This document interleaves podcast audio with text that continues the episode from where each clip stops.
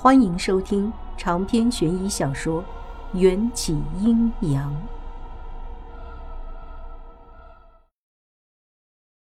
从阴间返回阳间，灵魂进入身体之后，我睁开眼睛，却感觉仿佛还处在梦境之中，满脑子想的都是那个隐藏在黑色斗篷下的男子。公主。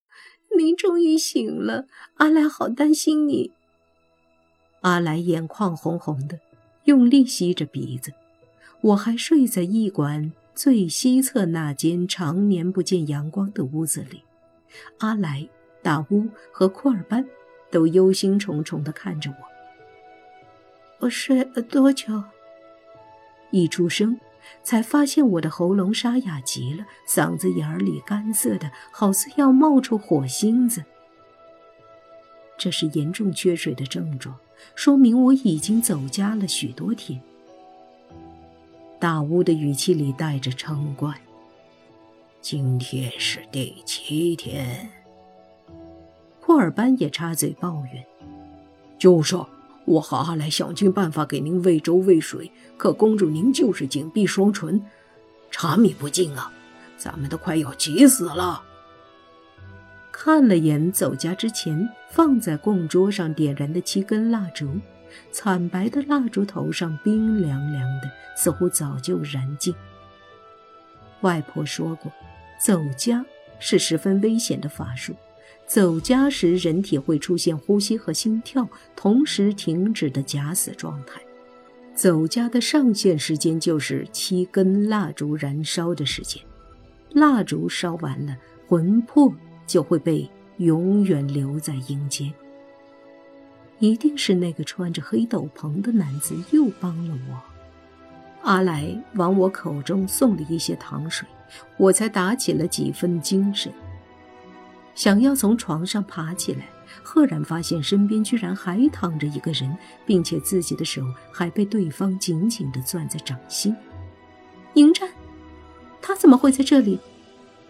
迎战的面色十分苍白，握着我手的那只手的手腕上缠着染血的纱布，另一只手的手腕上则暴露着一道血口，手掌下压着一叠纸。上面用血液画满了奇怪的文字，像是某种招鬼的咒语。我的眼前闪过一条电流，将阴间发生的事情和眼前的景象联系在了一起。那些突然冒出来、心甘情愿给我当垫背、踩着过刀身的鬼魂，应该就是奉了迎战的命令来帮我的。他手腕上的伤口还在渗血。我见过他召唤鬼魂的过程，一张符咒只能控制一只鬼魂。刀山上成千上万的鬼魂，就需要用他的鲜血书写出成千上万张符咒。大巫站在一旁捣药，似乎在碾碎一只上百年的人参。要不是公子高赶来，大伙儿还不知道公主命在旦夕。秦朝时期，人参这玩意儿有市无价，千金难求，极为珍贵。多数情况下都是用来吊命的。大巫在我苏醒后才开始研磨人参粉，很明显是要给迎战吃的，怕他失血过多丢了性命。迎战，迎战！我摇了摇被他握住的手，轻轻地唤他。可那张缺少血色的俊脸上，依旧双眸紧闭，修长的睫毛在下眼睑笼罩出一片好看的扇形，丝毫没有颤动。磨好了没有？快给他吃啊！我紧张的催促。我发现迎战双手和脖子的皮肤都出现了如被烫伤一般的症状，局部还出现了恐怖的水泡。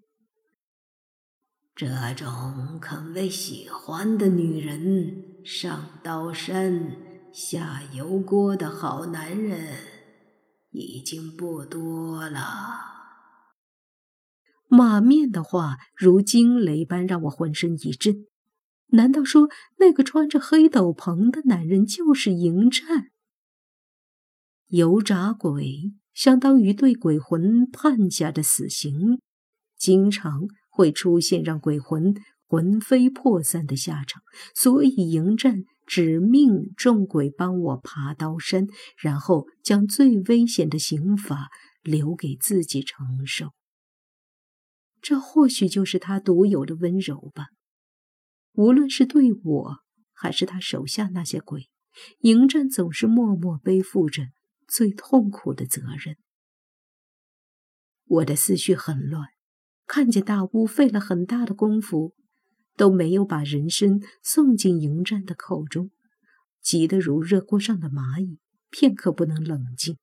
我来，抢过人参粉，我一口吞进嘴里，俯身贴上迎战冰凉的嘴，慢慢送入他的口中。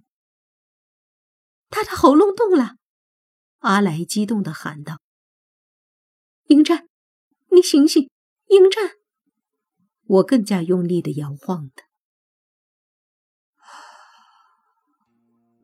迎战苍白的双唇中吐出一口气，缓慢的恢复了呼吸。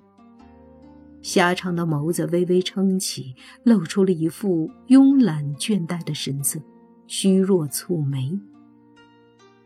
本王九死一生，可不是为了看你哭的。被他这么一逗，我哭着哭着又忍不住大笑起来。谁要你救？浪费那么多心。他也温柔地扬起嘴角，伸出湿润的舌头舔了舔仍在流血的手腕。嘴角沾染上的血红，在他紫色的面颊上显出一抹妖异的性感。这种小伤，早习惯了。阿来拿来了纱布和止血药，我麻利的为他包扎。迎战总是将自己的身体当做借来的用，一点都不懂得爱惜。他那句习惯了，并不是逞强。而是真的习惯了。我亲眼见过他身上有多少条伤疤，流过多少血，却永远无法习惯他早已麻木的那些伤痛。你怎么知道去阴间找我？我的眼角湿湿的，鼻子也酸酸的。迎战又吞下一些人参粉。找了个舒服的位置，靠在床头，骨节分明的手指饶有兴致地玩弄着我柔软的发梢。一只石精跑来送信，本王才知道你做了这种蠢事。你敢说我蠢？我炸毛了，对他的感激和内疚瞬间少了几分。迎战则丢给我一个。难道不是的眼神，气得我直咬牙。回头一想，给迎战送信的石精，应该就是阎罗王殿里的那个蓝苍的。他还真是狡猾，表面上不同意我的提议，将我交给了阎罗王大人立了功，暗地里又偷偷跑去搬救兵来救我。日后。一定还会厚着脸皮来找我邀功，让我履行承诺，将他的石头之身雕刻成为一个美男子。这一石三鸟之计，一环套着一环，着实令人佩服。怪不得他能从一块给阎王爷做金堂木的小石头，步步高升为统领整个王死城的城主。但。他害得迎战受伤，还是犯了我的大忌。等他来找我的时候，我定要把他雕刻的丑一点，方能出了这口恶气。二位大人慢慢聊，咱们这些闲杂人等就不打扰了。库尔班见我们小夫妻斗嘴，带着一脸明白人的坏笑，把人都轰了出去，还贴心的为我和迎战关上了房门。我去！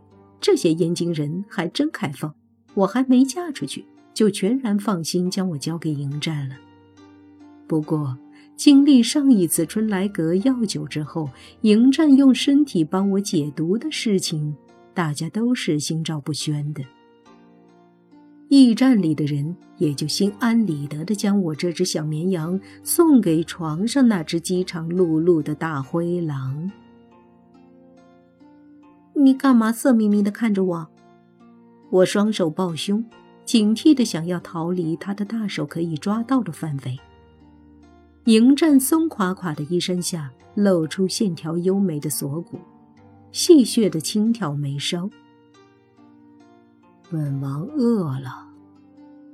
说什么胡话！站在大夫的立场上，我必须慎重地提醒你：第一，你失血过多，不宜做剧烈运动；第二，这里可不是你的王府，只要我大声一叫，就会有人冲进来保护我。我一连后退了好几步，但他勾唇的弧度却扬起的更高，反驳道：“第一。”本王七天粒米未进，是肚子饿了。就算对你有什么想法，也要等本王吃饱喝足了之后。第二，本王色眯眯的看的不是你，而是摆在你身后的三菜一汤。闻言，我狐疑的转身。只见桌上真的放了三菜一汤和两碗米饭，顿时羞耻的不敢抬头。什么时候起，我也学会了自作多情了？一定是从阴间返回阳间的时差还没有调整过来，脑袋才会秀逗。